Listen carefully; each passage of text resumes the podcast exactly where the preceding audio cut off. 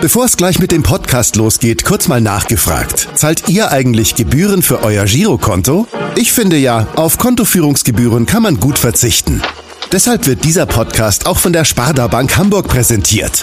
Dort gibt's nämlich das kostenlose Gehaltskonto für 0 Euro. Mein Tipp? Jetzt mit nur wenigen Klicks online oder in der Filiale zur Sparda Bank Hamburg wechseln und Gebühren sparen. Und nun geht's los mit dem Podcast. Präsentiert von der Sparda Bank Hamburg. HSV. Wir müssen reden. Der Abendblatt Podcast rund um den Hamburger Sportverein. Ja, moin moin, liebe Freundinnen und Freunde unseres Podcasts. Äh, es gibt ja sicherlich angenehmere Montage für HSV-Anhänger als so die Woche zu Beginn, aber sei es drum, wir lassen uns die Laune natürlich nicht irgendwie verderben. Vor allem bei den Gästen, die, die ich heute im Studio am großen Burster begrüßen darf. Zum einen freue ich mich natürlich ganz besonders, dass mein alter Kollege Kai Schiller mal wieder da ist. Moin Kai. Moin Lauxi. Ja, du warst ja, wie lange warst du jetzt nicht äh, dabei, sportmäßig? Du hast ja zuletzt ein bisschen mehr mit Politik zu tun gehabt. Ähm, das war vorher auch so, weil HSV ist ja auch immer Politik, aber ich war jetzt, habe ja ein, ein Sabbatjahr sozusagen vom Sport gegönnt, genau. Ach so, aber dann äh, hoffe ich und äh, wünsche mir, dass du zukünftig wieder häufiger bei uns auftribbelst. Das kann vielleicht passieren, ja. Ja, und ansonsten freue ich mich natürlich noch mehr, muss ich zugeben, tut mir leid, äh, Kai, nochmal noch mal, äh, unseren äh, zweiten Gast hier begrüßen zu dürfen. Und wenn ich jetzt irgendwie Michael, wie hieß der, Michael Buffer wäre, dann würde ich natürlich noch mal mehr ausflitten. Das, das kann ich nicht, aber trotzdem ähm, ist er natürlich ein absoluter äh, profilierter Kenner der, der Fußballszene und nicht nur der Fußballszene. Er ist wenn Sport und Business aufeinandertreffen, ist er derjenige, der die Fäden zusammenhält. Äh, jetzt komme ich doch ein bisschen in Michael Buffer-Stil. Er ist der, man könnte ihn auch den Mr. Sponsors oder Mr. Spubis nennen. Und ähm, wenn er die, die große Fußballwelt einlädt, dann sagt kaum einer ab, glaube ich jedenfalls zumindest. Und umso freuen wir uns, dass er gerade in dieser Woche Zeit für uns hat und unserer Leitung, äh, Einladung gefolgt ist. Herzlich willkommen, Marco Klevenhagen. Moin zusammen und danke für das Intro. Man kann die Erwartung ja nicht höher genug hängen. Vielen Dank ja, man nochmal. muss mal äh, zu, die Latte ein bisschen höher hängen, genau. Wir sind nette Gastgeber, auch von meiner Seite herzlich willkommen und äh, ich habe mich wirklich sehr gefreut, dass du heute hier bist. Hab mich aber auch ein bisschen gewundert, weil ich hätte jetzt gedacht, heute ist Montagmorgen, ähm, am Mittwoch und Donnerstag ist wirklich die ganze Sport- und Businesswelt in Hamburg zu Gast, weil du sie eingeladen hast und normalerweise würde man meinen, zwei Tage vorher, dass du so ein bisschen was zu tun hättest, hast du aber nicht. Doch, habe ich tatsächlich. Aber wer bin ich, dass ich eure Einladung ablehne? Das ist für uns wirklich mega. Wir sind neu mit der Veranstaltung in der Stadt. Also die Veranstaltung gibt's ja schon seit rund 20 Jahren, aber wir sind ähm, erstmalig in Hamburg mit der Veranstaltung. Und äh, dass wir da mal sozusagen auch über euch da, da draußen sagen können, hey, hallo, uns gibt's, wir sind da, als Unternehmen sind wir schon länger in der Stadt, man hört raus, ich bin gebürtiger Hamburger auch, also ich verstelle mich jetzt hier nicht mit der Stimme, mein Dialekt ist so. Ähm, die, die, da freuen wir uns sehr drauf. Also vielen Dank, dass ich da sein darf und dass ich das machen kann zeitlich. Ja, äh, ihr wisst selber, wie das ist. Ich habe ein gutes Team dahinter. Also ich sonne mich da zwar gerade vorne dann und kann winken und dann heißt das alles, der macht das. Natürlich mache ich das nicht allein. Also da gibt es äh, ein tolles Team dahinter. Ähm, ähm, die haben viele schlaflose Nächte und äh, aber wir freuen uns auf das, was da kommt. Ja, und du bist ja über die, die Spubis Conference, wie es ja, glaube ich, offiziell heißt, ist ja jetzt nicht nur dieses Jahr da, sondern längerfristig. Äh, Ja. Habt ihr euch äh, über fünf Jahre, wenn ich das richtig im Kopf habe. Das ist korrekt. Ja. Ähm, Im CCH, darüber werden wir ja ausführlich auch nochmal sprechen. Aber zunächst mal wollen wir natürlich unserem Namen, äh, Podcast-Namen auch alle Re- Ehre, Ehre machen, Entschuldigung, äh, mit HSV und irgendwas beginnt. Ähm, warst du denn am Wochenende im Stadion zufällig? Nein, ich war nicht im Stadion. Ähm, muss ja ein Spektakel gewesen sein, um es mal halbwegs neutral zu formulieren. Ähm, ich, ich war mit meinem Sohn, der spielt Handball, waren wir, äh, er hat ein eigenes Spiel und äh, wie sich das als Vater gehört, waren wir in einer Halle ähm, irgendwo ganz anders und äh, das war zeitgleich und äh, da haben wir das leider gemacht. Aber ich war vorher im Stau, musste an der Autobahn vorbei und auf dem Rückweg auch nochmal. Also ich war zumindest in der Nähe. Und das alles ohne Trecker. Und das alles ohne Träger sogar. Ähm, und das Ergebnis war natürlich äh, nicht so, wie man das möchte. Ja, 3-4 war das Endergebnis. Äh, Man kann sagen, ja, eine sehr, sehr bittere Niederlage. Oder 3-4 klingt auch so ein bisschen ganz normaler HSV-Nachmittag. Ja, es scheint ja, also ich habe die Zusammenfassung gesehen und, und ähm, wenn man dann sich anschaut, wie die Tore fallen, zu welchem Zeitpunkt, in welcher Art, äh, sowohl auf beiden Seiten, ne? also auch die, die geschossen werden, es ist der HSV, wie man ihn so ein bisschen kennt. Ne? Also teilweise, wo man denkt, wow, was ein Fußball, also die beiden Tore, die der HSV dann schießt, ist ja echt mega gemacht die man, die man bekommt, äh, sind nicht so dolle. Also da, wo man denkt, meine Herren, ein Heimspiel gegen Karlsruhe und dann wieder vier Gegentore, das hatte man, glaube ich, sich anders vorgenommen, wenn ich das richtig gelesen habe. Mhm, wohl wahr. Also Handball spielt ja ein bisschen eine größere Rolle bei dir, äh, familiär, privat. Ähm, wie sieht's denn mit Fußball generell aus? Und äh, ja, welche, welche Rolle spielt denn der HSV so in deinem privaten Leben? Ja, ich bin tatsächlich, also meine Emotionen gehen tatsächlich wirklich ab beim Handball. Ich finde, das ist ein Megasport und jetzt Euro vorbei und und und also das habe ich sehr genossen, die zwei Wochen da die Spiele zu schauen. Wobei war Sonntag auch nicht der beste Tag, ne? Nee, das hätte man auch nochmal vielleicht anders gestalten können, aber zugegebenermaßen die ersten drei Mannschaften, die da sich jetzt platziert haben nach der Euro, die, die spielen auf einem anderen Planeten. Also, aber unsere Jungs sind klasse. Wir, in drei, vier, fünf Jahren sprechen wir uns erneut, dann, dann sind die langsam soweit. Ähm, Fußball, um deine Frage zu beantworten, ich bin Jahrgang 1971 gebürtiger Hamburger. Also das man, kann man sich ausrechnen, wo war der Junge ungefähr mit zehn, ja, mit zehn Jahren. Äh, es war schwer in der Zeit an dem HSV vorbeizukommen. Das waren natürlich goldene Zeiten, die haben Spaß gebracht. Ähm, da, das ist schon dann, da, das, der Club ist mir schon nah. Aber ich bin jetzt hier nicht so ein, so ein, so ein völliger Ultra oder Hooligan, der sonst nicht in Schlaf kommt. Und ich habe auch nichts gegen FC St. Pauli oder sonst was. Am liebsten wäre mir, dass die beiden in der ersten Liga spielen. Da bist du aber schon in der Saison in beiden Stadien manchmal zu Gast, oder? Ja, also allein schon aus beruflichen Gründen. Weil man dann doch, äh, äh wir, wir gehören zu dieser Fraktion, der, die Tomaten-Mozzarella-Fraktion auf Parkplatz Weiß. Also ich weiß, ganz beliebt. ja. Aber dort treffen wir unsere unsere Kunden, unsere Partner, äh, unsere unsere. Da holen wir, wenn wir wenn wir was über Content machen, wir machen ja auch viel ähm, ähm Berichterstattung da holen wir unsere Informationen her. Da findet eben das, das Business statt des Sports und dort trifft man die entsprechenden Leute. Aber über die Tomaten-Mozzarella-Fraktion wollen wir heute ja insbesondere sprechen. Also du bist nun mal derjenige, der sich um Sport, Business und die Anknüpfungspunkte kümmert. Ähm, wie ist denn aus deiner Sicht in dieser Hinsicht der HSV aufgestellt, Sport-Business-mäßig? Ja, besser denn je, ne? Also, also jetzt endlich mal. Also die, die, die, die jüngsten Zahlen, die der HSV ähm, aufgelegt hat, ähm, merkt man, dass sie auf Wirtschaftsseite wieder gut unterwegs sind. Also sie haben, sie haben einen Umsatzrekord, ich glaube, von über 110 Millionen, 113 Millionen Euro erwirtschaftet. Ähm, ähm, das ist ähm, deutlich nochmal mehr. Ich glaube sogar ein Rekordumsatz habe ich nochmal gelesen nach der seit der Ausgliederung der Fußball AG 2014. Ähm, sie, sie erwirtschaften einen Überschuss, einen Gewinn, das war jahrelang nicht so und können ihre zumindest kurzfristigen Verbindlichkeiten nach unten. Also das mal so rein zum wirtschaftlichen Bereich da. Also ein Umsatzproblem hat der HSV offensichtlich nicht. Ähm, dass er natürlich seit fünf oder jetzt im sechsten Jahr äh, äh, darum kämpft, dass er dann doch mal in die erste Liga wieder aufsteigt mit den Mitteln, die ihm zur Verfügung stehen da sage ich äh, den, den, den, den Zuhörern hier sicherlich nichts Neues. Ähm, da ist man von den Ansprüchen weg und zu Recht enttäuscht, weil nochmal, also wenn man die, nur die Wirtschaftszahlen alleine betrachtet, den, den, was, ich glaube, der Spieleretat ist ungefähr bei 25 Millionen Euro vom HSV. Direkte Konkurrenten wie, wie Fortuna Düsseldorf oder FC St. Pauli, ich glaube, die liegen so rund bei 20 Millionen Euro. Also äh, fünf Millionen Euro mehr in der zweiten Liga zur Verfügung zu haben und das über mehrere Jahre hinweg. Äh, der HSV hat ja immer mit dem besten Spieleretat gehabt oder den höchsten Spieleretat gehabt.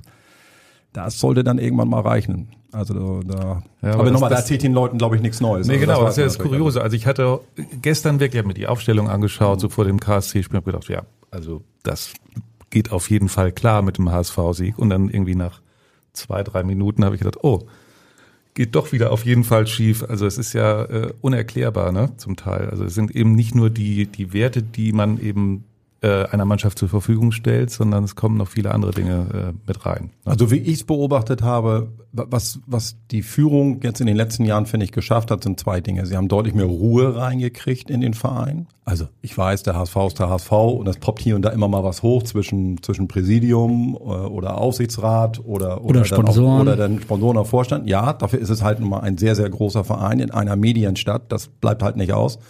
In Freiburg hat man sicherlich mehr Ruhe. Da sitzen aber auch nur zwei, die fragen, Herr Streich, wie geht's? Bei uns sind das ja ein paar mehr in der Stadt.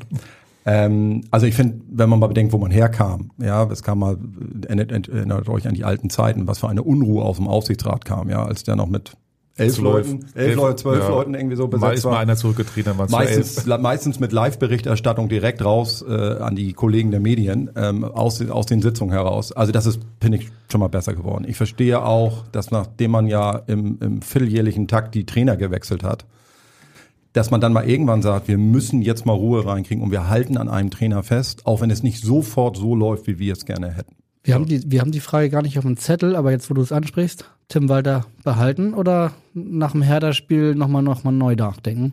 Na, ich habe, also wer bin ich, dass ich jetzt hier Zeitpunkte auslobe, wie lange man das macht. Ich glaube, es ist sehr offensichtlich, dass man klar gesprochen hat, dass das sich jetzt ändern muss und äh, wenn man nicht das Gefühl hat, dass man aufsteigen kann, weil man jetzt noch irgendwie ein, zwei Sachen verliert, dann wird sicherlich der Trainer ausgetauscht werden. Die, die, die Frage ist dann ja mal, wen setze ich dann hin? Bringt das dann wirklich was? Was ja immer wirklich diskutiert wird, ist die Art und Weise, wie er spielt. Also ich bin kein Fußballfachmann, ich habe auch nur Thekenwissen am Ende des Tages, ja, das können andere viel besser beurteilen in der Tiefe. Aber es fällt eben auf bei so viel Gegentoren die Art und Weise, wie Walter spielen lässt, ähm, dass man da wahrscheinlich eher hinten irgend so Xabi Alonso bräuchte oder oder im Mittelfeld irgendwie äh, Iniesta oder so. Also das ist ja eine Spielart und Weise, die muss man ja, da muss man ja sehr sehr gut Fußball spielen für können. Und offensichtlich ist das Spielermaterial da teilweise nicht für gegeben, dass die das so lösen können. Ähm, da fragt man sich dann als Laie jetzt schon mal, kann man das nicht mal anders irgendwie gestalten da hinten, also ein bisschen kompakter. Ähm, das, wenn ich ehrlich bin, verstehe ich das nicht. Das ist zwar Spektakel, aber das ist auch Harakiri. Ne? Ja, du bist vielleicht nicht Experte für Taktik, aber du bist definitiv Experte für Sponsoren, für, für das Business und äh, ja, euer Magazin heißt Sponsors. Und beim HSV, ähm, die haben viele Sponsoren auch mit der Hilfe von Sport 5 und aus diesem Bereich kommt auch direkt unsere erste Frage. Hallo Marco, hier ist Hendrik von deinem Lieblingssportrechtevermarkter Sport 5. Ich habe eine Frage an dich. Wie du weißt, halte ich es privat und beruflich mit dem Hamburger Sportverein. Und jetzt für dich die Frage aus Marketing-Sicht. Ist der HSV eigentlich wertvoller für die zweite Bundesliga oder für den Wert in der ersten Bundesliga? Denn wir hoffen ja hier alle, dass der HSV wieder in die erste Liga aufsteigt. Viel Spaß beim Hamburger Abendblatt und ich bin gespannt auf deine Antwort und ja, freue mich auf ein baldiges Wiedersehen. Ja, war Henrik Schipphorst, äh, CEO von, von Vermarkter Sport 5. Vielen Dank dafür. Ja, was meinst du? Ja, danke Hen Henrik für die Frage. Grüß dich. Ähm, tja, wo ist er wertvoller? Er ist in, ich glaube wirklich, er ist in beiden Ligen wertvoll. Der Club ist so groß, ich über 100.000 Mitglieder jetzt. Ähm, die, die, die Medienquoten, die der HSV generiert, äh, deutschlandweit sprechen für sich. Ähm, ich will, dass der HSV in der ersten Liga ist. Das macht die erste Bundesliga attraktiver. Ähm, ähm, da freuen sich auch die Clubs, die äh, äh, dann den HSV zu Gast haben. Ähm, ich bin ganz ehrlich, ich habe die, diese Diskussion um die zweite Bundesliga oder den vermeintlichen Ruhm, die beste zweite Liga zu haben, mit den meisten Zuschauern oder den größten Umsatz.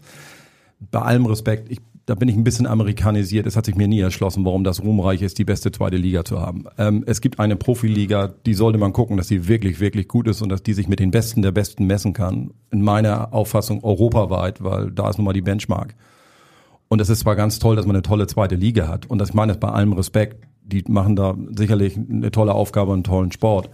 Aber ich sag's mal in der Deutlichkeit, wen interessiert's? Oder wissen wir, wer in Spanien, Italien oder Frankreich in der zweiten Liga spielt? Es sei denn, das ist der Urlaubsort, wo man jedes Jahr hinfährt, dann weiß man sowas vielleicht. Aber ansonsten ist das Interesse dann nicht groß. Es ist dann sehr regional ausgeprägt, so ein Interesse. Ähm, dass es so groß ist beim HSV, wie es ist in der zweiten Liga, mega, äh, wirklich auch phänomenal. Ne? Also dass man, dass man, man könnte ja böswillig sagen, der HSV hat wirklich äh, 10, 15 Jahre alles dafür getan, um seine Kunden zu vergraulen. Und er schafft es nicht. Ja, also, also Noch nicht mal das. nicht mal das. Also, also im Ernst ja, das ist mega. Das zeigt einfach, wie stark der HSV ist, ja. Also, äh, um wieder im Wirtschaftsding, also wenn, wenn das eine Aktie wäre, äh, und dann müsste man sie kaufen, weil die ist jetzt ziemlich weit unten und wenn die nach oben geht, äh, äh, der HSV hätte, ich weiß, wir wollen das alle nicht mehr hören, weil wir so ewig davon weit weg sind. Aber das Potenzial, das Wirtschaftspotenzial, das Umfeldpotenzial, die Marke, wenn man das jetzt mal nimmt, müsste das ein absoluter Spitzenclub in Europa sein. Aber was mich interessieren würde, ist, äh, so denken ja ehrlicherweise viele ähm, von den Verantwortlichen aus der DFL, das wird wahrscheinlich nie einer offen sagen dürfen, weil man muss natürlich neutral sein, aber werden da nicht auch die Sektkorken knallen, wenn es irgendwann so sein, soweit sein sollte, dass der HSV aufsteigt, eben aus den ganzen genannten Gründen, die du eben schon gesagt hast, bei der Vermarktung in Südostasien, dann interessiert halt HSV äh, Braunschweig, zweite Liga, nicht so richtig und da geht's halt um die äh, Vermarktung im Ausland. Ja, du brauchst, glaube ich, gar nicht so, also das stimmt, was du sagst, aber ich glaube, du brauchst gar nicht so weit gehen. Ja, du brauchst gar nicht nach Asien oder sonst was gucken. Also auch in Deutschland ist es nun mal interessanter, dass der HSV oder ob, ob Schalke oder Stuttgart oder, oder, oder auch eine Hertha oder was weiß ich, große Clubs gegen andere große Clubs spielen. Aber zur Wahrheit nun mal, gehört nun mal, dass diese großen Clubs sehr, sehr stark mit sich selber beschäftigt sind. Ähm, viele von denen zumindest und dass die vermeintlich etwas kleineren Clubs einen super Job machen und und äh, zu Recht da stehen, wo sie da stehen. Also alles andere ist Wunschdenken. Es ist zwar schön, dass man sagt, ja, Marke und Potenzial und was weiß ich. Ja, ja. Also am Ende ist das Spiel nicht so kompliziert. Schieß paar mehr Tore, als du bekommst, dann kannst du darüber gerne reden. Ansonsten stell dich hinten an.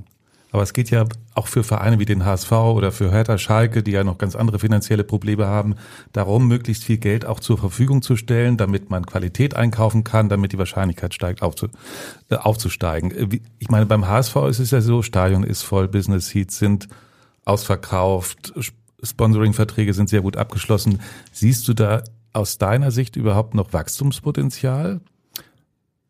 Naja, wenn du in die erste Liga kommst, auf jeden Fall. Ne? Dann ja, also dann, aber jetzt ja, so aber jetzt, nein, der HSV ist für einen Zweitligisten unfassbar gut aufgestellt. Ähm, nicht nur in der Vermarktung, sondern auch schlichtweg im Ergebnis. Ja, also deswegen kann er sich ja auch leisten.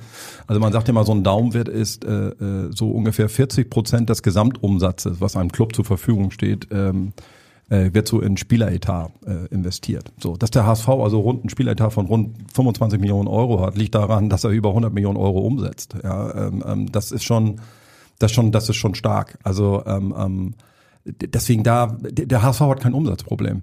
Also das ist nicht sein Ding. Also mhm. Er ist im Verhältnis ja zu den anderen Clubs deutlich besser aufgestellt. Also das sollte reichen eigentlich, um sportliche Performance äh, so abzuliefern, dass man Erster oder Zweiter werden kann. Also im Vergleich, ich will jetzt nicht übertreiben, ja, aber der HSV ist ja das, der FC Bayern der zweiten Liga, ja. Also stellt euch mal vor, der FC Bayern würde mehrere Jahre hintereinander Dritter oder schlechter werden. Im Moment mit ja, das würde keiner akzeptieren. Da würde jeder sagen, das mhm. kann ja gar nicht sein, ja. Und ein bisschen ist das so beim HSV. Vergleiche hinken, Entschuldigung, aber ähm, das ist schon so. Also im Moment haben sie nur die gleichen Abwehrsorgen, die die Bayern auch haben. Ja. das stimmt auf jeden Fall. Aber ansonsten, ähm, ja, du hast es ja selber gesagt, der HSV ist sozusagen ein bisschen ausvermarktet. Also das Potenzial, das sie haben, das nutzen sie. Und trotzdem brauchen sie Geld. Was kann man da tun? Man kann zum Beispiel über die geeignete Rechtsform nachdenken. Das macht der HSV aktuell ganz, ganz intensiv. Gerade morgen ist wieder eine Infoveranstaltung für Mitglieder, wo es darum geht, ob man vielleicht die Rechtsform von einer AG in eine KGAA wechselt. Du hast vorhin gesagt, wenn der HSV eine Aktie wäre, dann sollte man sie kaufen. Das könnte man möglicherweise dann, wenn man die Rechtsform nochmal ändert. Wie ist deine Meinung dazu? Naja, also du hast einfach, bist glaube ich flexibler, wenn du eine solche Rechtsform wählst für deine Profiabteilung, weil du eben Gelder generieren kannst, ohne Stimmenanteile wegzugeben. Das ist geregelt, wie das zu sein hat. Das wissen wir alle mit der 50 plus 1 Regel. Und so hast du Möglichkeiten, einfach ähm, über Anteilsverkäufe ähm, attraktivere Investoren einzusammellen. Das böse Wort Investoren darf man wahrscheinlich nicht sagen. Strategische Partner oder andere mehr. Also Menschen, die da rein investieren. Das, das, ich habe da, also ich kann mir gut vorstellen, dass man das macht, dass das nichts Schlechtes ist. Aber eine Garantie selbstverständlich äh, dafür, dass es besser läuft, ist es auch nicht. Es gibt, es erhöht einfach nur die Chancen, wenn dir mehr Umsatz zur Verfügung steht, kannst du ähm, dir mehr Fehler leisten in, in, in Transferwesen. So einfach ist das. Da kannst du auch mal daneben liegen, weil du sagst, naja, ich habe ja noch einen auf der Bank ähm, und muss nicht ganz so scharf äh, da kalkulieren. Aber eine Garantie ist das nicht. Wissen wir ja alle, das sind ja immer die Gegenargumente. Ja, guck dir Härter an, ne? Geld aus dem Fenster geworfen. Der HSV, dem stand in Regelmäßigkeit auch immer sehr viel Geld zur Verfügung von privaten Gönnern, wie wir alle wissen. Und offensichtlich wurde es nicht immer perfekt investiert. Ja, also du brauchst schon ein paar Jahre, ähm, in der Regel, damit dir dauerhaft ähm, mehr Umsätze zu wenn dir mehr Umsätze zur Verfügung, äh, zu, zur Verfügung stehen, Entschuldigung, dass du äh, dann eine ehrliche Chance hast, aufzusteigen. Aber damit erhöht deine Chance wesentlich. Übrigens nicht nur beim Aufstieg, sondern auch Teilnahme Champions League oder also die Mechanismen sind immer die gleichen. Wenn du so viel mehr Umsatz hast, kannst du so viel mehr Umsatz in dein Etat liefern und dann steigt deine Prozent teilweise, also auf über 80 Prozent die Wahrscheinlichkeit, dass du aufsteigst oder dass du dich für die Champions League qualifizierst oder dass du in der Champions League eine Runde weiterkommst etc. Das ist schon mit diesem Geld regiert die Welt und erst recht den Fußball, das ist so, ja.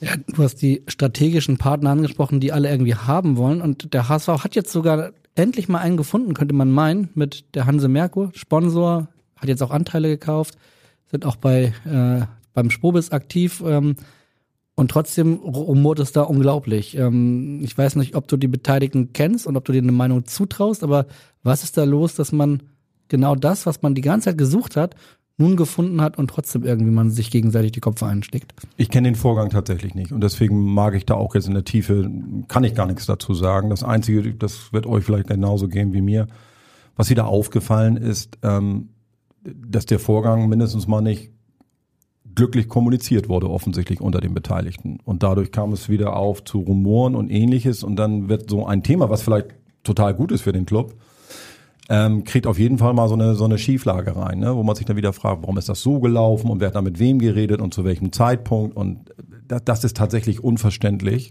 von allen Beteiligten, wie ich finde, ähm, dass man das nicht professioneller sauber aufgleist ähm, und sagt, ähm, ja, wir haben jetzt hier jemanden, der möchte Anteile kaufen, das ist ein veritables Unternehmen, das prüfen wir, passt das zu dem Club, äh, finden wir, dass die Anteile gut bewertet wurden, wollen wir es machen, wollen wir es nicht machen, dass das dann wieder so ja, wir haben es nicht mitbekommen und das hat das Präsidium mit dem Aufsichtsrat oder am Vorstand vorbei oder andersrum, will das gar nicht beurteilen.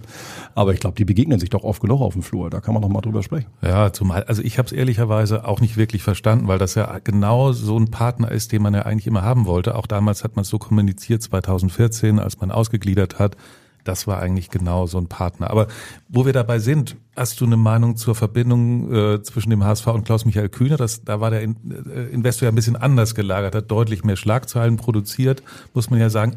Früher, mittlerweile ist es deutlich ruhiger geworden, also er hält sich viel, viel mehr zurück. Ähm, wie siehst du diese Verbindung? Also per se ist es natürlich für jeden Club ein Segen, wenn du einen, einen Gönner hast, der so vermögend ist und der sagt, Mensch, das, das ist meine Art Hobby und ich möchte, dass es diesem Club besser geht. Also das ist ja per se erstmal ein Luxusproblem. Das möchten ja gerne viele haben. Schalke 04 hatte das mit einem Herrn Tönnies und ähnliches mehr. Zur Wahrheit gehört natürlich auch, ähm, dass dieses Geld in der Regel nicht verschenkt wurde ähm, und nimmt mal hin, sondern in Form von Darlehen. Ich glaube sehr zugunsten des HSV sehr flexibel ausgelegt, aber im Sinne von, von ähm, dass man natürlich auch eine Verschuldung damit einhergeht. Was ich damals immer als es noch deutlich lauter einherging ähm, ähm, und Herr Kühne sich über die Medien oft, oft geäußert hat, wie er Dinge anders haben will, da wird es natürlich dann schwierig. Ne? Also wenn der Geldgeber bestimmen will, wer zu spielen hat oder wer, wer, wer zu verkaufen oder einzukaufen ist oder wer, wer am besten noch wie die Taktik am Wochenende sein soll, dann da wird es natürlich schwierig und das kann ein Club natürlich auch nicht aushalten und darf sich das auch nicht natürlich nicht gefallen lassen. Da muss es trennscharf bleiben. Ähm, ich hätte mir vor allem gewünscht, dass Herr Kühne, so habe ich das immer von außen wahrgenommen, Herrn Kühne haben wir natürlich auch schon versucht, mehrfach einzuladen. Und er sagt immer übrigens sehr, sehr freundlich persönlich ab. Also ähm, oh, das geht uns auch manchmal so. ähm, ähm, und sagt dann immer, nee, der HSV ist nur mein Hobby. Ich hätte mir gewünscht, dass er, glaube ich, andere Berater um sich rum hat, die ihm mal dazu raten, wie er sein Geld dem HSV zur Verfügung stellt. Und da hätte ich, wäre mein Rat gewesen, mach es deutlich mehr über einen längeren Zeitraum in Tranchen und gib nicht einfach das Geld ab und dann hoffst du, dass das vernünftig läuft, sondern sag, okay, über die nächsten drei Jahre bin ich bereit, immer so und so viel Geld mehr auszugeben. Und dann sind wir bei dem, was wir vorhin besprochen hatten. Wenn ich fünf oder gar zehn Millionen Euro mehr Etat habe als der zweite oder dritte direkt neben mir, dann steigt meine Chance aufzusteigen nach x Jahren wirklich ähm, überproportional hoch. Also das ist also einfach statistisch so. Gibt es Ausnahmen davon? Offensichtlich, auch hier. Aber es ist statistisch einfach so, dass die Chance steigt. Aber dieses Geld einmal hinzulegen und zu sagen, hoffentlich wird's gut laufen. So wie in Berlin, ne? So wie es in Berlin war. Ne? Und wir hatten auch schon mal, die Gefahr ist riesig, dass dann Sportverantwortliche in den Clubs einkaufen gehen und auch Gelder teilweise investieren, die nicht marktgerecht sind. Und dann ist das Geld schneller weg, als man gucken kann. Ja, schade, dass Herr Kühne nicht beim Spurbiss ist, hast du schon verraten. Mhm. Ist, äh, wer, wer, wer kommt sonst so aus dem HSV-Kosmos? Ich tippe mal, die Vorstände, Jonas Ja, Bolt und ja. Erik Huber werden da sein. Ja. Marcel Jansen als Präsident bestimmt auch, oder? Der ist auf jeden Fall zum Beispiel bei unserem Charity Opening. Wir machen ähm, morgen Abend schon, also am Dienstag, den 30. machen wir eine, eine Vorabveranstaltung zugunsten von, von Nestwerk und machen das mit ihm zusammen im, im, in der Location hier im Player in, in Ottensen. Ähm, das wird echt cool, glaube ich. Das machen wir nochmal ganz anders. Da, also allein da kommt der, der HSV komplett, äh, äh, wenn St. Pauli nicht spielen würde, die spielen äh, Stimmt, habe ich ganz vergessen. die, die spielen am 30. Sonst würden sie, sonst würden die sicherlich auch kommen, beziehungsweise je nachdem, wie das Spiel dann morgen Abend ausgeht, könnte ich mir vorstellen, dass entweder Fortuna oder der FC St. Pauli noch vorbeischaut. Ähm, ähm, einer von beiden muss es ja, muss es ja irgendwie machen. Wir haben ja ein Pokalspiel.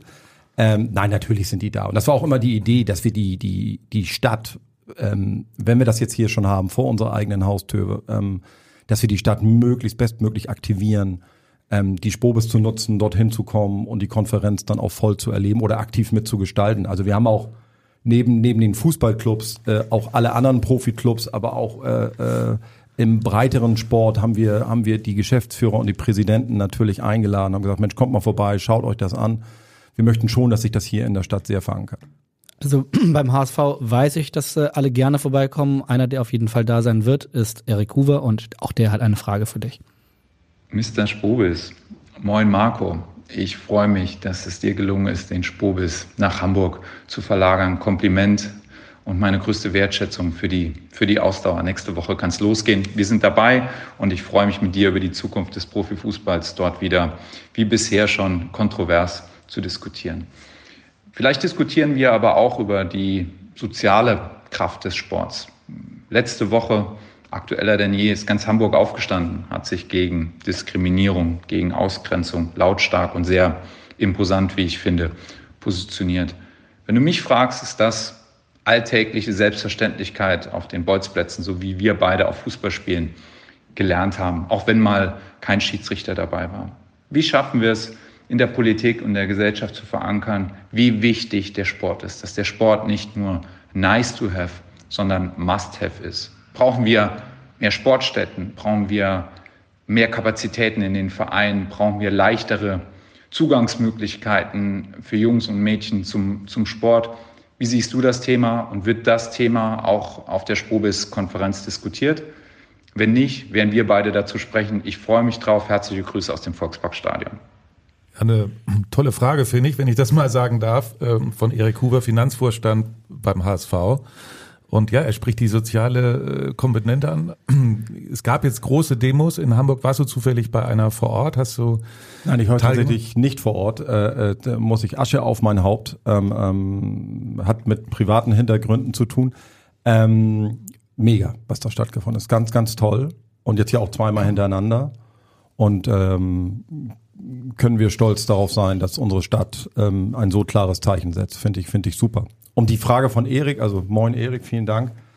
ist natürlich eine Mammutfrage, ne? Klar. Also da kannst du, ähm, aber er, er, das, ist eine, das ist eine Frage, die, die mich viel und, und, und sehr beschäftigt. Also ich gehöre auch wirklich zu denjenigen, habe von gesagt, mein Sohn spielt Handball, also Fußball in allen Ehren toll, aber der Fußball hat am wenigsten Probleme von allen anderen Sportarten im Vergleich. Ähm, ich wenn ich jetzt mal hinten anfange, er fragte, findet das vor Ort statt? Ja, das findet bei der Spobis statt sogar. Wir haben, wir haben insgesamt neun Themencluster und da sind dann eben auch sowas bei wie Nachhaltigkeit oder Sport, Wirtschaft, Gesellschaft und wir machen ganz bewusst Dinge, die auch deutlich mehr in den Breitensport reingehen, um das mit abzudecken. Das ist nicht immer so ganz sexy im ersten Moment, aber wir wollen damit auch zum Ausdruck bringen, dass wir es wirklich so sehen, ähm, dass, dass Sport ein, ein so wichtiger Faktor in unserer Gesellschaft ist. Und ich kritisieren möchte ich an den letzten, äh, wie viel waren es, drei, vier Kanzlerschaften äh, und deren Regierungen, dass dieses Thema gefühlt hinten runtergefallen ist. Und es war mit ein Grund, der uns überzeugt hat, nach Hamburg zu wechseln,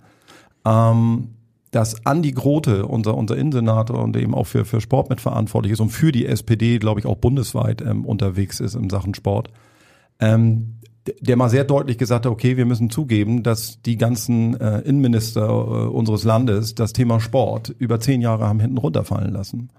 Und ich verstehe es nicht, wenn ich ehrlich bin. Also wenn, wenn, wenn die Kraft des Sports äh, in all ihren Facetten ähm, einem Land helfen kann, in ganz vielen Bereichen, angefangen bei der Gesundheit, bei Migration, bei Leistungsverständnis etc., das ist nachweislich so.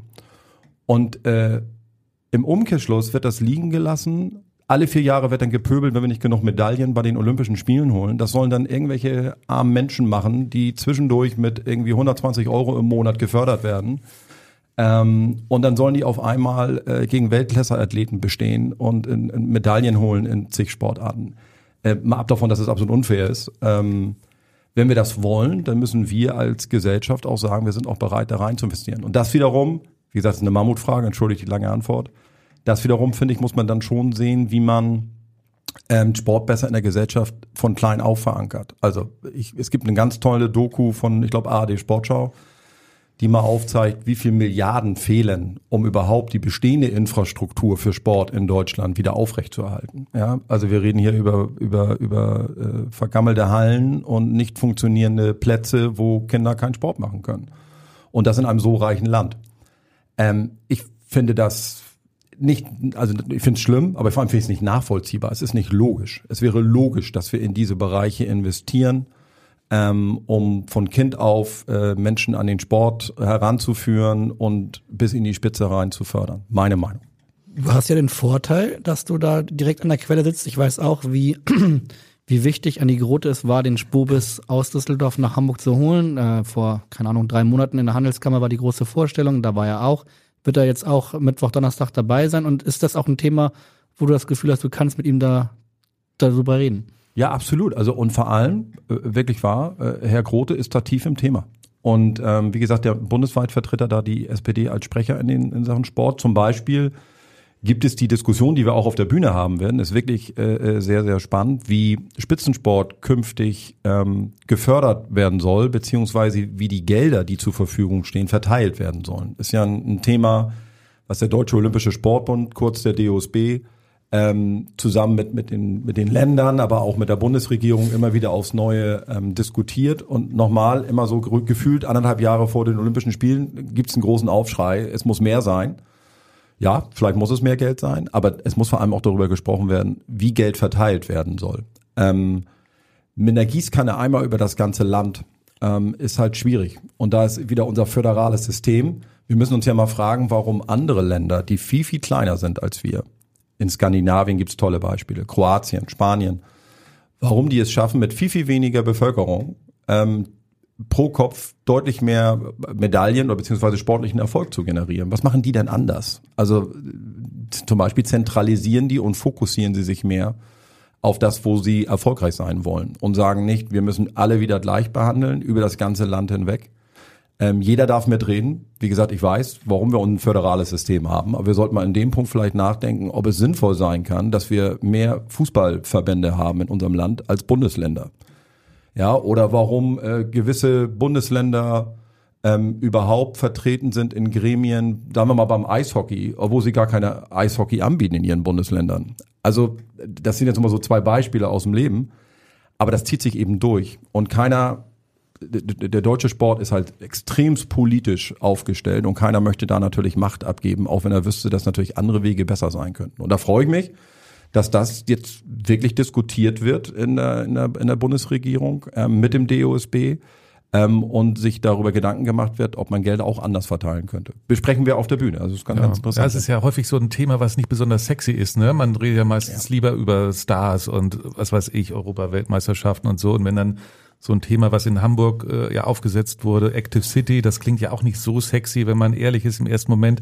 Aber ich finde es sehr, sehr wichtig, weil äh, es geht ja darum, irgendwie einen Plan aufzusetzen, überlegen, auch in den verschiedenen Schichten, die du jetzt schon angesprochen hast. Es geht natürlich um Sportstätten, es geht aber auch um, um Schul, um Hallen, um Sporthallen und so weiter. Ne? Also wie renoviere ich dann eben auch? Und da ist in Hamburg ja schon, muss ich sagen, einiges auch passiert.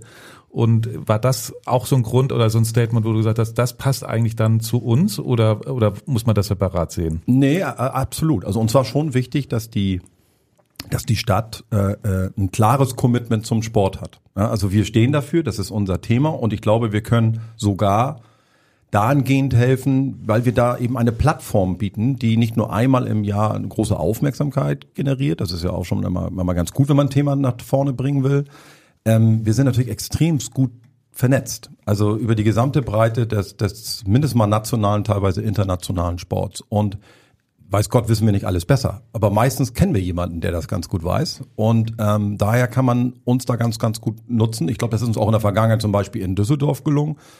Die waren ähm, strategisch gut aufgestellt. Ich will nicht sagen, dass wir das jetzt waren, aber ich sag mal, mit, mit der Spobis, die dann vor über zehn Jahren nach Düsseldorf kam, hat, wurde Düsseldorf auch immer mehr zu einer Sportstadt. Und die haben das dann schon für sich genutzt und verstanden, wie man sozusagen auch Eigenevents in die Stadt wieder reinkriegen kann, um da den Kreis zu schließen.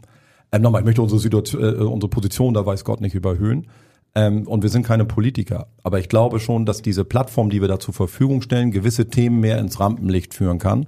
Und da fehlt, oder dazu zählt eben das auch, was wir hier gerade besprochen haben. Ne? Also das, nochmal, ich habe, ich verstehe, dass wenn wirtschaftsseitig jetzt zum Beispiel aus der Handelskammer keine Gelegenheit ausgelassen wird zu rufen, wir würden gerne die Olympischen Spiele nach Hamburg holen. Und jeder, der Sportfan ist, dem hüpft das Herz natürlich. Und wie toll wäre diese Vorstellung, ähm, ähm, das zu haben.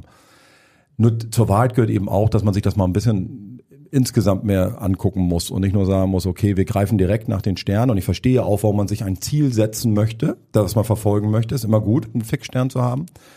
Aber es geht im Kleineren los. Ne? Also wir müssen uns dann schon mal fragen, wie sind wir infrastrukturell aufgestellt? Wie viele hauptamtliche Sportlehrer haben wir? Ne? Das ist so die belächelste Studium wahrscheinlich in Deutschland, was man machen kann, ist Sport. Danke, habe ich übrigens studiert. Ich auch zur Hälfte, deswegen darf ich das sagen. Ich auch. Ich habe ich hab BWL und Sport studiert. Ich halte das für einen Fehler. Ich weiß aus Spanien, da, war, da, da ist ein, ein, jemand, der Sport studiert hat, der hoch anerkannt, weil man weiß, der wird danach Kinder unterrichten in Sport. Und das ist in Spanien ein hohes Gut zum Beispiel. Ich gehe nach Spanien. Du gehst mal nach Spanien lieber. Ja. Und äh, äh, da reicht aber nicht nur Ole, ne? ist schon klar. Hm. Und äh, ähm, im Ernst, die, die, die, die, die, ähm, wenn man das will, muss man rein. Übrigens haben wir ganz tolle Beispiele, wo das funktioniert in der eigenen Stadt. Nämlich Hockey. Ja, also Hockey, ja, teilweise privilegiert, die haben Mitglieder, denen steht viel Geld zur Verfügung. Aber wenn man das mal als Blaupause nimmt, warum ist Hockey so erfolgreich mit so wenig Hockeyspielern? Also vergleichsweise spielen wirklich, wirklich wenig Menschen Hockey in unserem Land. Aber die sind so gut ausgebildet von Anfang an ähm, und so auch auf Leistung teilweise geschult, dass es reicht, mit, mit, mit riesigen Ländern nicht nur Schritt zu halten, sondern, sondern diese Sportart mit zu dominieren. Und zwar bei den Frauen und bei den Männern. Und da sollte man da mal hingucken und sagen, was machen die eigentlich anders? Und was man lernen kann ist, die haben hauptamtliche Trainer, die haben eine tolle Infrastruktur, die, die, der, der Leistungsgedanke wird gefördert. Ja, jetzt wenn da draußen sagen, ja, Pusteblume, hätte ich so viel Geld, dann könnten wir das auch. Und genau darüber müssen wir diskutieren als Land. Wo wollen wir unser Geld rein investieren? Ja, aber es braucht Infrastruktur. Es braucht Hauptamtliche auf der Seite der Sport und auf der Seite der Wirtschaft. Und bei wirklich aller, aller Wertschätzung, ich mache das privat teilweise auch ähm, ähm, vor dem Ehrenamt. Das ist großartig und viele, viele Länder weltweit beneiden uns darum. Aber in gewissen Bereichen reicht es dann nicht mehr aus, zu sagen, hat jemand am Mittwochabend vielleicht Zeit und kann noch irgendwie die und die Jugendmannschaft trainieren. Das ist zwar nett, aber führt nicht immer zum besten Ergebnis. Ihr, über diese ganzen Themen werdet ihr auch sprechen bei der Konferenz, aber vielleicht ist es auch jetzt wirklich mal an der Zeit, das nochmal mit Inhalt äh, zu füllen, dass die, die Leute sich alle vorstellen können, was ihr da macht in den zwei Tagen. Was sind denn für dich so Highlights jetzt in den, in den Tagen in Hamburg? Also wie gesagt, wir haben neun Themencluster über 200 äh, Rednerinnen und Redner, also wirklich groß und, und, und, und viel. Wir haben um die 4000 Teilnehmer, aber und, und 25 Masterclasses und also es ist wirklich an zwei Tagen pickepacke voll, äh, alles mögliche parallel. Ähm, aber es gibt natürlich so paar Highlights, auf die man sich persönlich dann immer sehr freut. Ja, also ähm, nochmal, ich finde das großartig, dass nahezu äh, fast alle gefühlt Geschäftsführer oder Vorstände der Fußball-Bundesliga seit Jahren immer zu uns kommen und reden. Und der zweiten. Und der zweite. Wenn ich Bundesliga sage, meine ich immer beide. Ähm, ähm, ist natürlich mega und toll. Aber wir haben zum Beispiel den UEFA-Präsidenten Cheverin da. Ähm, wir haben ähm, Björn Gulden als CEO von Adidas. Wir haben äh, äh, Senior Tebas, weil du es gerade Spanien sagtest, äh, äh, den Liga-Präsidenten aus äh, La Liga äh, aus Spanien da. Da werde ich mein Bewerbungsgespräch führen. Ich denke mal, da bist du bei dem genau. Der spricht auch tatsächlich nur Spanisch. Also ähm, da könnte ich jetzt viele Anekdoten erzählen, das lasse ich jetzt an der Stelle weg. Das ist, das macht man nicht. Aber äh, der spricht auch nur Spanisch. Wir werden da also alle mit Kopfhörer sitzen müssen, wenn wir ihn verstehen wollen. Und ähm, also im Ernst, das sind mal so drei zum Beispiel.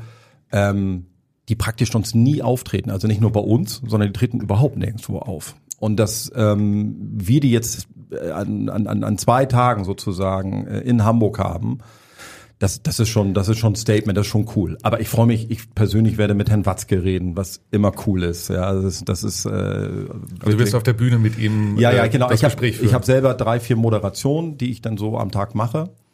Und ähm, ich rede mit der neuen DFL-Geschäftsführung zum Beispiel. Ähm, da stehen zwei ganz wichtige Dinge an, wie die Medienrechteausschreibung oder dieser Investorenprozess. Das, das sind für Sportbusiness sind das die Dinger, das sind mit Abstand die größten Gelder, die da jetzt in diesem Jahr verhandelt werden. Da geht es um Milliarden.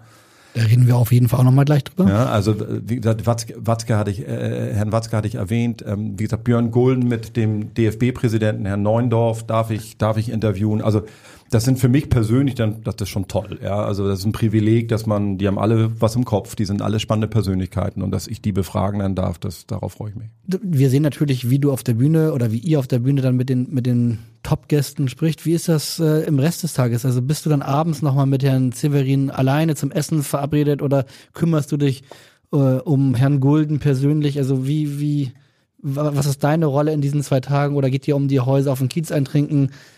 Ganz am Ende machen wir, auch, machen wir auch das. Darauf kannst du dich verlassen. Ähm, Mit Herrn Severin und Herrn Gold, das wäre eine starke Sie Kombo. Sie sind herzlich eingeladen. Ähm, ich weiß nicht, ob wir ihr Niveau erfüllen können. Äh, ja, Erwartungsmanagement ist das Stichwort. Ja. Aber wenn Herr Severin mal mit der Reeperbahn fahren will, dann fahre ich den Zug. Also das ist gar kein Problem. Ähm, nein, im Ernst, die, das sind Herrschaften, die in der Regel, also Herr Severin kommt über, über fast 24 Stunden in die Stadt, um es mal so zu formulieren. Er reist frühzeitig an, da werde ich ihn auch treffen. Ähm, ähm, aber Herr Schäferin hat äh, ist durchgetaktet am Tag und er wird äh, diese Gelegenheit nutzen, dass so viele Menschen vor Ort sind. Zum Netzwerken. Um, zum Netzwerken und mit denen mhm. sprechen, ja. Also wenn ich dann im Vorfeld, das darf ich sicherlich sagen, wenn dann Herr Watzke wiederum hört, ach, der Alex kommt auch, dann legt er seinen Terminplan aus, so dass er sagt, die Gelegenheit nutzen wir, dann reden wir nochmal miteinander. Wir stellen natürlich auch Räumlichkeiten zur Verfügung, wo, wo, wo die Menschen sich da zurückziehen können und auch in Ruhe reden. Meine Rolle und die meines Teams ist, wir sind Gastgeber und zwar für alle. Also das ist toll, wir freuen uns um diese Aushängeschilder, aber nochmal, da kommen über 200 Redner und wir freuen uns über jeden, das ist so gemeint, wie gesagt. Und wir sind Gastgeber und gute Gastgeber kümmern sich um ihre Gäste und zwar um alle, nicht nur mal zwei, drei. Ja, sind ja auch ein paar Prominente aus Hamburg, das ist äh, angesprochen, dabei und einer darf natürlich dabei auch nicht fehlen. Und der hat äh, selbstverständlich eine Frage an dich. Lieber Marco, ich freue mich sehr, dass ich dir eine Frage für diesen Podcast stellen darf, weil das wirklich eine Frage, die mir schon lange, lange Zeit auf den Lippen brennt. Ich möchte nämlich von dir wissen, was wäre das Beste, was dem Spobis bzw. dir und deiner Firma passieren könnte? Also was wäre das Allerschönste, was du dir vorstellen könntest? Das würde mich interessieren. Ich äh, freue mich, dich bald wiederzusehen. Liebe Grüße, dein Mo. Ja, Mo Fürste wird mit Sicherheit sowohl Dienstagabend im Player sein, als aber auch Mittwoch und Donnerstag äh, im CCH. Und äh, ich hätte jetzt gesagt, das Beste, was dir passieren könnte, oder was Hamburg passieren könnte, ist schon passiert, nämlich dass der Spur bis nach Hamburg kommt, aber vielleicht hast du ja eine kreativere Antwort als ich. Nee, der, der geht schon in die Richtung. Also erstmal äh, moin Mo, danke für die Frage. Äh, Mo ist auch auf der Bühne. Der, der spricht ähm, zu seiner Eventreihe äh, High Rocks. Ähm, auch so ein cooles Ding, ne? Also privat finanzierte Eventreihe, weltweit aufgezogen über Jahre. Und da merkt man, die kriegen jetzt langsam die Aufmerksamkeit von, von größeren Unternehmen, so wie Puma oder ähnliches. Also es ist ganz spannend, was da passiert. Ähm, da steckt ja auch der, der, der Christian Tötzke mit hinter, bei dem wir dann eben auch im Player fallen. Ja, die, die, die Hamburger Sportfamilie, die rückt zusammen, das ist wohl wahr. Ähm, das Größte, was mir passieren könnte, ich weiß es nicht. Also lass uns das erstmal jetzt alles von A nach B heil bringen. Und ich freue mich natürlich, es ist wirklich alles, alles anders. Ne? Also du arbeitest mit einem anderen Team in der gesamten Umsetzung. Das CCH ist ein, haben wir uns Steuerzahler äh, was Schönes dahingestellt. Ähm, war ja, hat ja auch ein bisschen gekostet. Ähm, das ist ein Glaspalast, das ist cool, das ist bestimmt einer der führenden Kongresszentren Europas. War auch mit ein Grund, warum wir hier sind. Ne? Die Infrastruktur ist wirklich toll. Also ich weiß nicht, ob ihr schon da, aber wenn man da jetzt reingeht, ich, ich kenne das nur noch von früher, wo man unten drunter fahren mhm. konnte. Ihr wisst das ja, noch, diese ja, genau. Abkürzung genau. am Gefängnis vorbei. Ähm, äh, das geht ja jetzt nicht mehr. Ähm, da haben die, da, da haben die was hingestellt. Das ist schon wow, ja. Und dass wir das da machen können und da erleben können, allein das wird schon dafür sorgen, dass das alles anders wirkt, größer wirkt. Ist es auch. Es wird, es wird auch größer. Also wenn ich mir was irgendwas wünschen darf, dass wir jetzt erstmal unsere Hausaufgaben sauber gemacht haben und das alles gut von A nach B bringen und nicht irgendein Quatsch passiert. Da haben wir traditionell auch immer, also entweder wir bricht in Island ein Vulkan aus und äh, es gehen keine Flieger mehr Oder es gibt äh, äh, Feueralarm, hatten wir ja auch schön dabei jetzt schon. Oder die Bauern sind auf der Straße. Aber das haben sie ja heute schon gemacht. Ja, das haben die ja heute gemacht. Ähm, Ich freue mich, dass der Bahnstreik pünktlich beendet wurde wieder. Äh, Also das sind Dinge, die, die, die kennt jeder Veranstalter, wo man sagt, bitte nicht. Ja, ähm, ähm, wenn wir also da heil durchkommen, das wäre schon mal mein größter Wunsch. Das reicht mir. Und wenn dann hinterher mit mit mit Family und Friends in Hamburg ein ehrliches Feedback kommt, was da heißt, wow, ihr habt den nächsten Schritt gemacht. Ähm, das ist großartig, toll, dass ihr da seid. Das würde mich sehr freuen. Du hast eben schon so ein paar Stichpunkte genannt, äh, Investoren, Medienrechte, darauf würde ich gerne nochmal Mhm. zu sprechen kommen, oder wir. Äh, wie siehst du denn die Bundesliga derzeit im internationalen Vergleich au, äh, auf, da aufgestellt? Also inwieweit, das ist ja die Frage, inwieweit öffnet man sich äh, oder macht man Werbung eben auch im Ausland? Äh, was ist da möglich oder wo siehst du da Wachstumspotenziale? Also wenn wir bei dem Thema mal anfangen mit dem Invest sogenannten Investorenprozess, ähm, der ja nun äh, beschieden worden ist von, von, der, äh, von der Bundesliga oder vom Ligaverband, dass man es machen will. Ähm, da sind jetzt noch zwei Kandidaten über und mit denen muss man jetzt mal gucken, ob man zum Abschluss kommt. Ähm, grundsätzlich gesprochen kann ich es sehr gut nachempfinden, warum es strategisch wichtig ist, im Ausland ähm, den nächsten Schritt zu machen als Bundesliga. Warum? Die Bundesliga ist auch im, im europäischen Vergleich gut aufgestellt, was die nationale Vermarktung angeht. Und man stößt da an, an Limits, man stößt da an Decken, ähm, wo man sich fragt, wo soll noch Geld generiert werden können. Und wir können gleich darüber sprechen, ob es immer alles ganz blöd ist mit dem vielen Geld und was weiß ich. Aber ich sage jetzt einfach mal, im Profifußball, wenn man dann im internationalen Vergleich tätig sein will und die bestmöglichen Spieler holen will, dann wird es nicht ohne Geld gehen. Ob man das haben will oder nicht, kann man ja gerne diskutieren, aber das ist ja erstmal ähm, die, die Benchmark. Also wir sagen, wenn, wenn du national an die Decke stößt und international bisher nicht gut aufgestellt ist, und das ist die Bundesliga nicht, also im Vergleichsweise mit, mit, mit, ähm, mit Spanien, mit, aber auch mit Italien, mit der Premier League sowieso, die sind auf dem eigenen Planeten unterwegs, ähm, ist man nicht gut aufgestellt. Man generiert nicht allzu viel äh, Umsatz im Ausland, zum Beispiel über Medienrechte. Man, man, man tut aber auch nicht so viel für den Bekanntheitsgrad und für die Attraktivität. Und da gibt es noch Märkte, und da, so sieht die Liga sich, die man erobern kann. Und bisher ist es eben nicht so, dass man zum Beispiel in Afrika, ein tolles Beispiel normalerweise, weil das ein bevölkerungsreiches Land ist, was Fußball begeistert ist.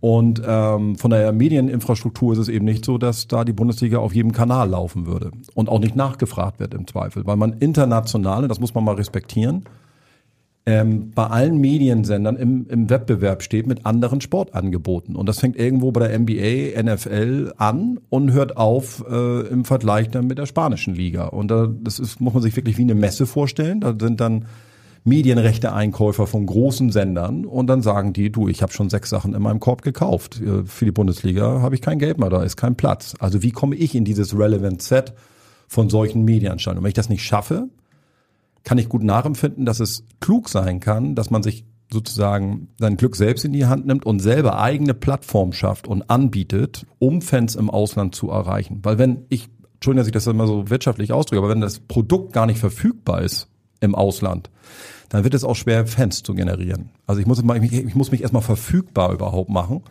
Und da gibt die Digitalisierung natürlich mittlerweile ganz andere Möglichkeiten, als es in der Vergangenheit war, wo ich unbedingt einen Fernsehpartner brauchte, um eine Verbreitung in einem Land zu bekommen. Jetzt kann ich ähm, mir auch eigene digitale Plattformen schaffen. Ähm, ich wage aber, das möchte ich schon noch zum Abschluss sagen, jetzt nicht zu beurteilen, ähm, ob der, ob der Deal, der jetzt gemacht werden soll, also was man pro Prozentpunkt ähm, an Erlösen, was man verteilen möchte, ähm, das habe ich bescheuert ausgedrückt, ne? Also wie die, die, die, die, der, der Investor soll ähm, ja nur an den Erlösen beteiligt werden. Es werden ja gar keine Anteile mehr verkauft. So. Da einen Deal zu finden, wo man sagt, das ist angemessen viel oder wenig Geld, das wage ich nicht zu beurteilen, jetzt ob das richtig ist. Aber es ist ein risikoarmer Weg, überhaupt an Kapital zu kommen, um diesen Weg, den ich gerade beschrieben habe, überhaupt bestreiten zu können. Dazu brauche ich nur mal Geld. Banken werden einem das nicht geben, weil es keine Sicherheiten dafür gibt. Und die Clubs selbst haben nicht genügend Eigenkapital, um das selber zu finanzieren. Also kann ich gut nachempfinden, warum man dann über den Weg eines Investors geht.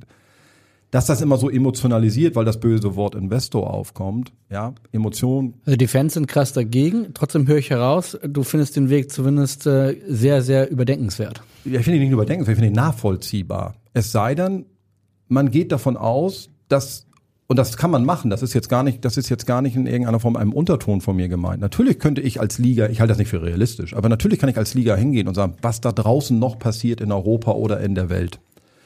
Und dieser böse Kommerz im Fußball, wir wollen das alles nicht. Das ist nicht unser Weg. Wir möchten ein national-regionales Produkt haben, Bundesliga, zweite Bundesliga und auch daran erfreuen. Das ist völlig in Ordnung. Nur kann ich dann international nicht mehr mithalten ich kann dann in internationalen Wettbewerben nicht mehr mithalten. Vielleicht habe ich dann irgendwann auch Probleme, in, in Nationalmannschaftswettbewerben mitzuhalten. Weil es nun mal beim Fußball mittlerweile darum geht, es ist ein weltweites Geschäft, auf dem Spielertransfers getätigt werden. Allein da muss ich schon konkurrenzfähig bleiben.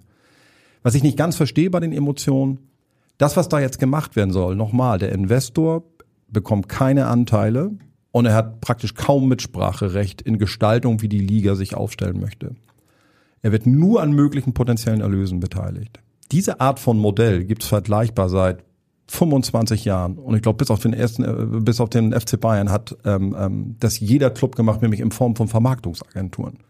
Ja, die mhm. einem auch Geld am Anfang geben. Dafür kriegen sie Assets, wo sie übrigens viel mehr eingreifen in den Club, weil sie die Assets selber vermarkten. Das will der Investor hier gar nicht. Also das ist schon vergleichbar. Von daher verstehe ich nicht ganz diese Unruhe. Dass man die am Anfang hatte, die Unruhe, das verstehe ich, weil man bestimmte Sachen als Fan nicht will. Aber ähm, ich finde, ein etwas sachlicherer Blick darauf würde helfen. Aber was, was macht man jetzt? Also ich meine, klar, die Fußballvereine können jetzt irgendwann die Tennisabteilung nochmal massiv ausweiten mit den ganzen Bällen, die sie da bekommen. Aber Jetzt im Ernst, also das scheint ja ziemlich verhärtet zu sein. Wie, wie geht man damit um? Für die Fans ist das ein Riesenthema, zumindest für einen Teil der Fans, mhm. muss man sagen. Exakt. Also jetzt sage ich was Böses so mache mich wahrscheinlich unbeliebt und bitte glaubt mir, ich bin der, der am neutralsten da ist. Ich bin da, ich versuche das neutral zu beobachten. Eigentlich ist mir das, ich will nicht sagen, mhm. egal, aber das, das muss, die Bundesliga muss schon selber ihr Schicksal in die Hand nehmen und sich überlegen, was sie will oder nicht will. Ähm, da, das schafft sie auch ohne meinen Senf dazu. Aber zur Wahrheit gehört eben auch, dass die organisierte Fanszene, die in der Regel dagegen ist, ungefähr ein bis zwei Prozent der Mitglieder ausmacht in der Bundesliga. Also das ist ein Schnittwert, der so ist. Das merken wir dann auch immer, wenn, mit, äh, wenn Mitgliederversammlungen sind und von 100.000 Mitgliedern keine 1.000 kommen. Ähm, und deswegen macht die organisierte Fanszene ja nichts verkehrt. Die nimmt ja nur ihr Recht wahr, was sie darf. Und das ist äh, mit allem Respekt erstmal zu akzeptieren. Darum geht's mir nicht. Ich will nur sagen, dass die organisierte Fanszene sicherlich die aufmerksamkeitsstärkste ist, aber sie ist nicht alleine. Es gibt ganz viele Arten von Fans, ähm, die den Fußball verfolgen. Es gibt die auf der Gegengeraden, es gibt die in der Tomaten-Mozzarella-Fraktion und die größte Fraktion ist im Übrigen, die nie im Stadion ist, nämlich vom Fernseher sitzt. Und deswegen sind das nicht per se schlechtere Fans. Das ist das, was ich immer sehr respektlos empfinde. ähm, diese Menschen, die vielleicht nicht ins Stadion kommen können oder wollen oder warum auch immer, aber trotzdem Fußballfans sind per se, sind übrigens die, die den meisten überhaupt erst ermöglichen, auf dem Niveau Fußball zu spielen. Weil durch die Fernsehrechte, womit man den Zuschauer reiht, wird das mit Abstand meiste Geld generiert für die Fußball-Bundesliga in der ersten und zweiten Liga. Und wenn niemand das mehr im Fernsehen gucken würde, dann sind wir auf einem Niveau von dritte, vierte Liga. Gibt's übrigens auch schon. Also wenn man das haben möchte, das gibt's ja. Also wenn ich das alles zu schlimm finde mit dem Kommerz, und es gibt ganz viele Dinge, die schlimm sind, ja, also bitte nicht falsch verstehen. Also gibt, finde das nicht alles toll. Aber eine Versachlichung der Debatte würde ich für richtig halten. Und es ist nun mal nicht, dass die, die am aufmerksamkeitsstärksten sind, automatisch Recht haben. Aber das, was die da machen, steht ihnen selbstverständlich zur Verfügung. Natürlich können sie das machen. Ja, diese Versachlichung der Debatte, das wollt ihr Mittwoch, Donnerstag machen auf der Spobis. Ähm, natürlich werdet ihr ganz viel über Fußball diskutieren, aber nicht nur. Und auch dazu kommt noch eine Frage von einem von deinen direkten Kollegen. Moin Marco, hier ist Steffen von Spobis. Nachdem ihr jetzt ganz viel über Fußball den HSV geredet habt, würde ich sagen, ist es mal Zeit, zu deiner eigentlichen Leidenschaft zu kommen, dem Handball. Sag uns doch mal, was kann der Fußball eigentlich vom Handball lernen? Ich bin gespannt auf deine Antwort. Viel Spaß noch im Podcast beim Abendblatt und wir sehen uns spätestens auf der Spobus Conference. Ich freue mich drauf. Ciao. Ja, das war Steffen Dombert, dein äh, Geschäftsleitungskollege. Und ähm, jetzt äh, könnte man gemeinsam sagen, hoffentlich kann er mehr lernen als eine enttäuschende Europameisterschaft mit dem vierten Platz und ohne Olympia. Aber ähm, die ist doch nicht enttäuschend. Sag mal, Kai, wir sind Vierter geworden mit der Truppe. Ja? Ja, das ist also erstmal da, erstmal zwei, Ich- zwei, ich, zwei blaue ich, ich, Häkchen ich muss gestehen, Handball ist nicht meine Sportart. Das merke ich gerade. Jetzt fahre ich hier richtig hoch heute Morgen. Ja, mach das mal. Also äh, der liebe Steffen, ich habe schon zum Glück hat er die Kurve noch gekriegt. Ich habe gedacht, jetzt stellt er irgendeine Frage zu zu, zu Werder, Äh, Hardcore Werder Fan. Ne, die hätten wir rausgeschnitten. Und mit dem Wissen hätte ich ihn auch ra- rausgenommen aus dem Podcast. Genau, mit dem, mit dem äh, was kann man, ja, was kann der, was kann der Fußball vom Handball lernen? Das finde ich vor allem, ähm, ähm, ich glaube, das geht den meisten Handballern so. Ähm, wird manchmal, finde ich, ein bisschen überhöht diskutiert. Aber was wirklich im Handball, finde ich, toll ist, ist die Art und Weise ähm, des Respekts gegenüber ähm, allen Beteiligten. Gegenüber dem Gegner, gegenüber dem Mitspieler, gegenüber den, den Schiedsrichtern. Ähm, Fairness wird, ist im Handball ein hohes Gut und wird dir auch von Kind auf beigebracht, wie man da miteinander umgehen soll. Und äh, so tun, als ob man verletzt ist oder ähnliche Dinge und sich viermal äh, irgendwie um die eigene Körperachse zu drehen, ähm, findet da eben nicht statt. Wenn man sich da verletzt hat, hat man sich da verletzt. Das Und- ist beim Basketball genauso. Gefühlt ist es eigentlich nur beim Fußball so, dass man. exakt. Ich wollte das gerade ergänzen. Also noch, noch bewundernswerter finde ich zum Beispiel, das ist ähm, nicht so die Sportart, die bei uns zu Hause, aber Rugby zum Beispiel, ja, die das auch, wo das ein so hohes Gut ist, wie man auf dem Platz miteinander umzugehen hat. Ähm, und das überträgt sich natürlich auch auf Zuschauer. Ne? Also wenn du dann teilweise mal hier am Wochenende irgendwo unterwegs bist in den, in den, in den niederen äh, Klassen, äh, wie sich da Zuschauer teilweise benehmen und Eltern und ähnliches mehr. Ich würde mir da einfach wünschen, dass das von oben ähm, besser angenommen wird, dieses Thema, dass gewisse Dinge nicht zu akzeptieren sind und auch nicht mit Cleverness oder so ist Fußball oder ähnliches verklärt wird, sondern dass man da einfach sagt, das macht man nicht.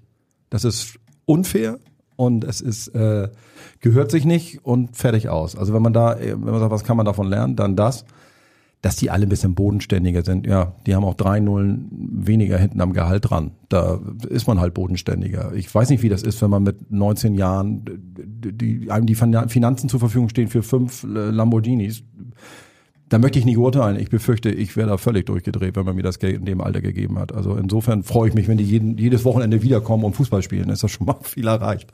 Ja, es war schon ganz erstaunlich, auch wie, ach, welche Aufmerksamkeit das Turnier bekommen hat, muss man schon sagen. Ich glaube, Halbfinale 10 Millionen Zuschauer schafft die Fußballnationalmannschaft der Männer im Moment nicht, vielleicht eher die, die der Frauen. Ähm, Bundesliga ist ja auch schon, sag ich mal, ist auch, also da ist, der wächst der Markt äh, wahrscheinlich nicht nur, äh, ist nicht nur turnierbezogen, da klar bei den Events, da gucken viele Menschen noch mal mehr zu.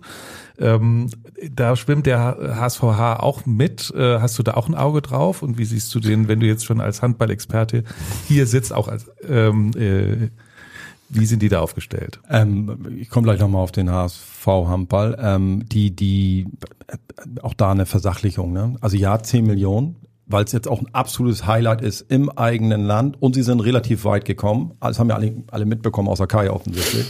Ähm, Dankeschön. ähm, die, die, die, äh, und haben eine mega junge Truppe. Das heißt, beim Handball ist es ganz gut, wenn man ein paar Jährchen mehr auf dem Buckel hat, weil Handball lebt davon, wer am wenigsten Fehler macht, hat eine große Chance, das Spiel zu gewinnen. Und umso älter du bist, desto abgeklärter wirst du in Drucksituationen und spielst halt nicht ganz so viele Fehlpässe, ähm, wie wir das dann teilweise gemacht haben. Aber nochmal die ersten drei Mannschaften, die da gewonnen haben, ähm, mit, mit, mit Schweden, Dänemark und Frankreich spielen da im Moment noch auf einem anderen Planeten. Was man beim Handball aber einfach mal wissen muss, steht vor 10 Millionen, ist das jetzt viel oder wenig oder 20.000 in der Halle, ne? Ähm, bei einem absoluten Highlight, weil du eben so ein bisschen ketzerisch natürlich sagtest, naja, da kommt die, die, die, die, die, die Fußballnationalmannschaft im Moment nicht hin. Wir haben ja in viereinhalb Monaten eine Euro. Ich mache mir gar keine Sorgen. Da wird's auch wieder mehr sein, Ich ja, mache ja. mir gar keine Sorgen, dass da die, die Quoten richtig nach oben gehen und äh, die Stadien, wo nicht 20.000 reingehen, sondern 50.000 und mehr, alle ausverkauft sein werden.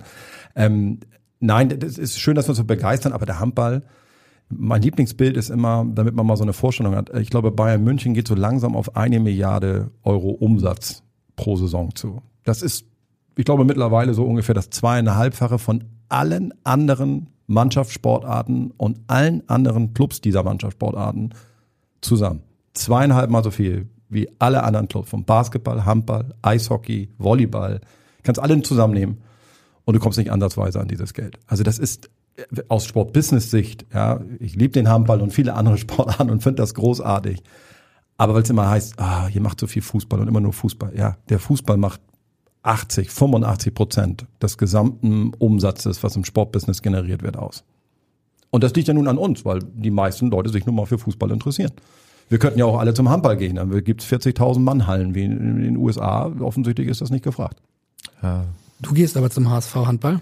Ich gehe ab und zu hin. HSV Hamburg, bitte. Entschuldigung. Ja, Ich bin ja nicht der Handballexperte, das Ich haben wir jetzt schon ich gelernt. bin- Nee, das muss- muss ich nur, da Ja. muss ich darauf hinweisen. ja Äh, das ist richtig. wichtig. Ähm, ja, das ist wichtig tatsächlich. Ähm, ab und zu gehe ich hin, ähm, nicht ganz so regelmäßig. Ich bin THW Kiel-Fan, was daran liegt, dass es zu meiner Zeit, als ich Handball äh, intensiv gespielt habe, gab es keine Profimannschaft in Hamburg. Ja, ich glaube, davor war irgendwie Polizei Hamburg Feldhandball. Ich glaube, da sind die Ergebnisse 1-0 ausgegangen, also da war ich noch nicht geboren. Und da gab's lange nix. Und ähm, dann später kam dann eine erste Profimannschaft überhaupt auf. Da war, da wurde ich äh, aber als Kind schon emotional früher vom THW Kiel abgeholt. Ähm, das ist bis heute so. Ähm, das ist mein, das ist mein Club, den finde ich ganz cool.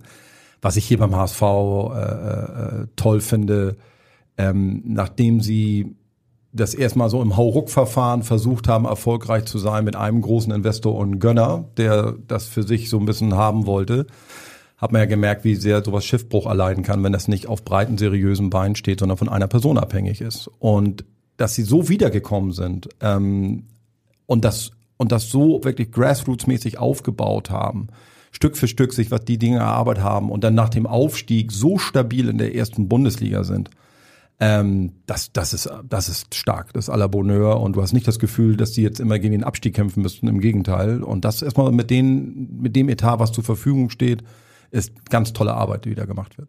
Wir wissen, dass deine Kinder noch spielen. Spielst du selbst ja noch irgendwann mal? Ich, ich mach gar nichts, es ist alles erschütternd. Äh, Ich bin froh, wenn ich morgens die Treppen runterkomme. Äh, Es ist wirklich, äh, darüber möchte ich gar nicht reden. Darüber alles, musst du- darüber- alles, darüber- alles rausschneiden nicht, Da, darüber musst du aber reden, weil jetzt kommt die nächste Frage. Moin Marco, hier ist Sascha von Spobis. Und gut, wir beide sprechen ja eigentlich tagtäglich im Büro über Fußball oder Sport im Allgemeinen. Aber trotz dieser Tatsache habe ich dich ehrlich gesagt noch nie, und ich meine wirklich noch nie, auch überhaupt nicht vorwurfsvoll, äh, beim Sport gesehen. Daher die für mich wichtige Frage, an welcher Stelle ist für dich eigentlich Muskelkater am allerschlimmsten? Das war Sascha Thorstraten, dein Kollege. Und ähm, ja, man, Ja, der, der Name ist Sascha Thorstraten Wolf und ich gebe auch gleich noch die Telefonnummer durch. Der sucht ja offensichtlich einer Streit. Das ist ja, und einen neuen Job. und na, so weit will ich nicht Also gehen. nehmen wir mal an, du würdest jetzt im Player da jetzt Ja. äh, bisschen Tischtennis spielen. An der Billardplatte. äh, Bill, an Billardplatte hättest du Rückenschmerzen oder wie? So ungefähr. Ähm, es ist erbärmlich. Ich habe ich hab wirklich mal äh, äh, Sport und BWL studiert und würde in einem anderen Leben für mich in Anspruch nehmen, dass ich mal ganz, ganz vernünftig sportlich war. Ähm, Was ist da schiefgelaufen? alles Das ganze theoretische Wissen Nein, musst du ja eigentlich haben. Ja, genau. In der Theorie ist man immer ganz stark. Ne? Ähm, ähm, es ist tatsächlich so, dass ich mit Beginn meines Jobs, mal einen Beruf angefangen habe, Ende der Ende meiner 20er Jahr- Jahre, ähm, habe ich mich da so reingesteigert tatsächlich. Zum ersten Mal, ich war immer ein fauler Sack und dann war ich zum ersten Mal richtig motiviert und äh, äh, habe richtig Gas gegeben. Ich war im Studium faul, noch schlimmer in der Schule. Sport, da war ich ehrgeizig und habe ein bisschen was gemacht. Und dann habe ich mit diesem Job angefangen. Damals noch bei Sponsors. Wir heißen mittlerweile Spobis. Von daher, äh, du hattest das vorhin so gesagt. Also es heißt mittlerweile alles Spobis, aber viele kennen noch diesen alten Begriff. Und ähm, das hat mich fasziniert. Ich habe mich da richtig, richtig reingekniet. Ähm, mit dem, mit dem leider schlimmen Begleiterscheinung, das pro Jahr ein Kilo dazu.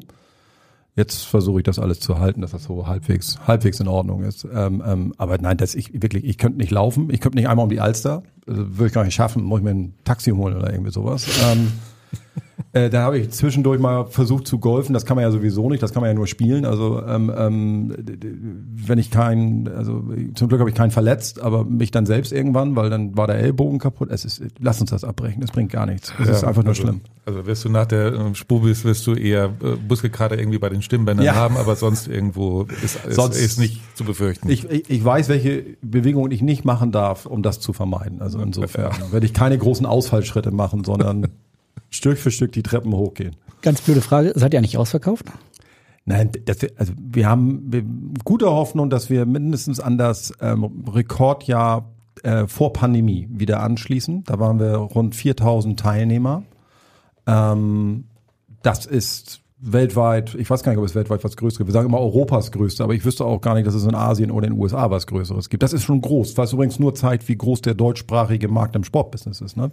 Ähm, Aber Ausverkauf wird natürlich dahingehend gelogen. Also äh, die, die, das Kongresszentrum und die Messerhallen sind sehr, sehr groß. Also wenn ich das Luxusproblem habe, kaufe ich gerne auch noch eine Halle dazu oder miete noch eine an. Ähm, wir sind aber für, für die Verhältnisse, die war wirklich pickepacke voll. Ähm, und, und das ist schon cool, dass Hamburg so angenommen wird, weil du hast natürlich bei so einem Stadtwechsel immer so ein bisschen dieses Bauchgrumm, kommt jeder mit, äh, wird das angenommen, wie nimmt Hamburg das an?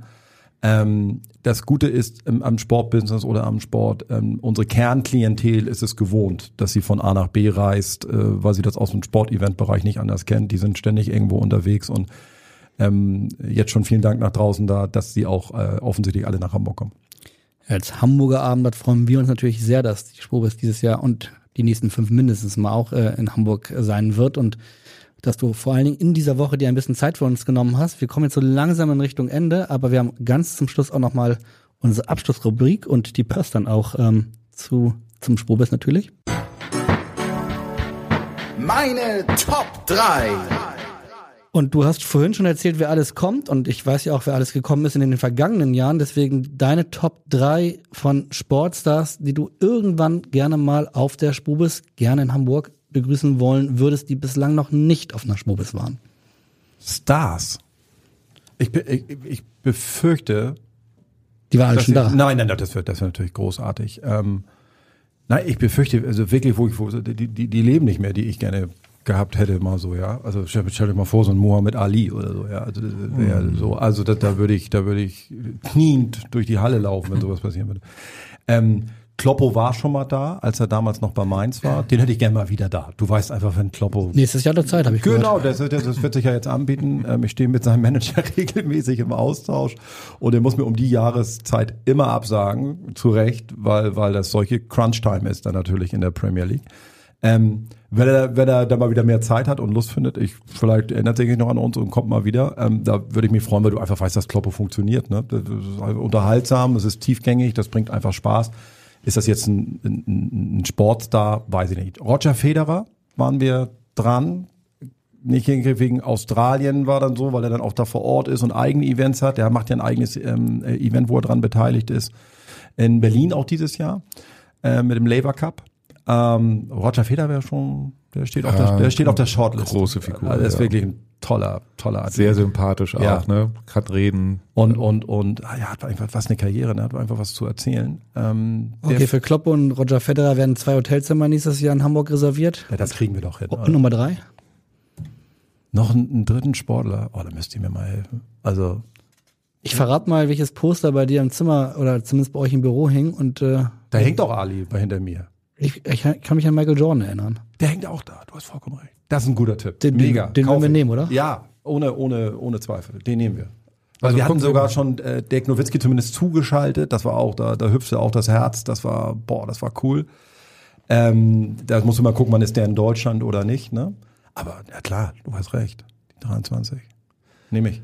Okay, also wir haben die, die Namen notiert, Kai, und werden mal gucken, wie viel davon umgesetzt werden können im, im nächsten Jahr. Ja. Aber zunächst mal wünschen wir dir natürlich eine, eine sehr gelungene Veranstaltung. Und ja, unfassbar, wie schnell jetzt die Stunde vorübergegangen ist. Herzlichen Dank, dass du bei uns warst. Hat großen Spaß gemacht. Ich habe zu danken. Danke euch. Ja, vielen Dank auch von meiner Seite. Wir werden uns dann nächste Woche wieder hören, ähm, nach dem Spiel des HSV gegen Hertha BSC. Und bei uns heißt es, in Hamburg sagt man Tschüss. Bei uns heißt das Auf Wiederhören. Tschüss. Tschüss. Weitere Podcasts vom Hamburger Abendblatt finden Sie auf abendblatt.de slash podcast.